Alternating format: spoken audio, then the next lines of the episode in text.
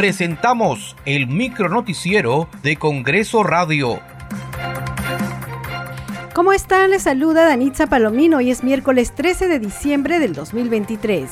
Estas son las principales noticias del Parlamento Nacional. El Pleno del Congreso se reunirá hoy a las 4 de la tarde y el jueves 14 y viernes 15 sesionará a las 10 de la mañana.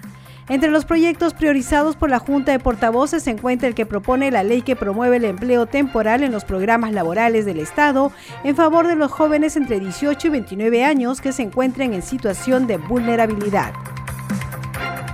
Además, en la agenda figura la moción de orden del día 9525, por la cual se solicita al Pleno del Congreso, en ejercicio de la facultad que otorga el artículo 157 de la Constitución, remover de forma inmediata a los miembros de la Junta Nacional de Justicia por la fragante comisión de actos contrarios a la ley consistentes en haber suspendido temporalmente en sus funciones de la fiscal de la Nación y presidente de la Junta de Fiscales Supremos, Patricia Benavides.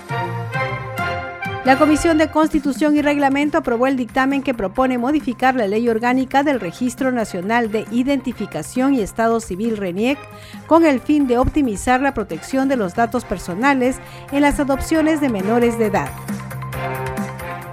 En tal sentido, la presente propuesta promueve el derecho a la identidad eh, y a la intimidad del menor adoptado y de sus adoptantes, a la par que salvaguarda el interés superior del niño. Por ello, el texto sustitutorio que planteamos dice expresamente lo siguiente.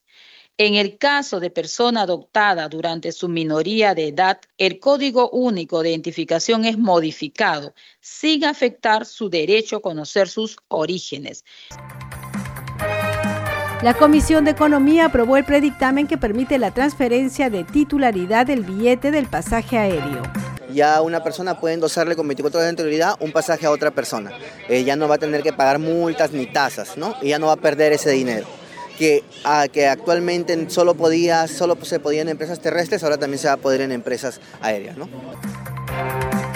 El presidente del Congreso, Alejandro Soto, se reunió con la ministra de Educación, Miriam Ponce, y los alcaldes de la provincia de Quispicanchi, del distrito de Oropesa y del centro poblado Guasao, con la finalidad de sentar las bases para lo que será el inicio de la construcción de la primera Universidad Nacional de Arte Diego Quispetito en el Cusco.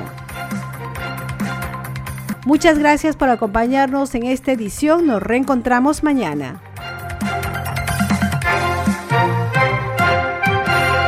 Hasta aquí el micronoticiero de Congreso Radio, una producción de la Oficina de Comunicaciones del Congreso de la República.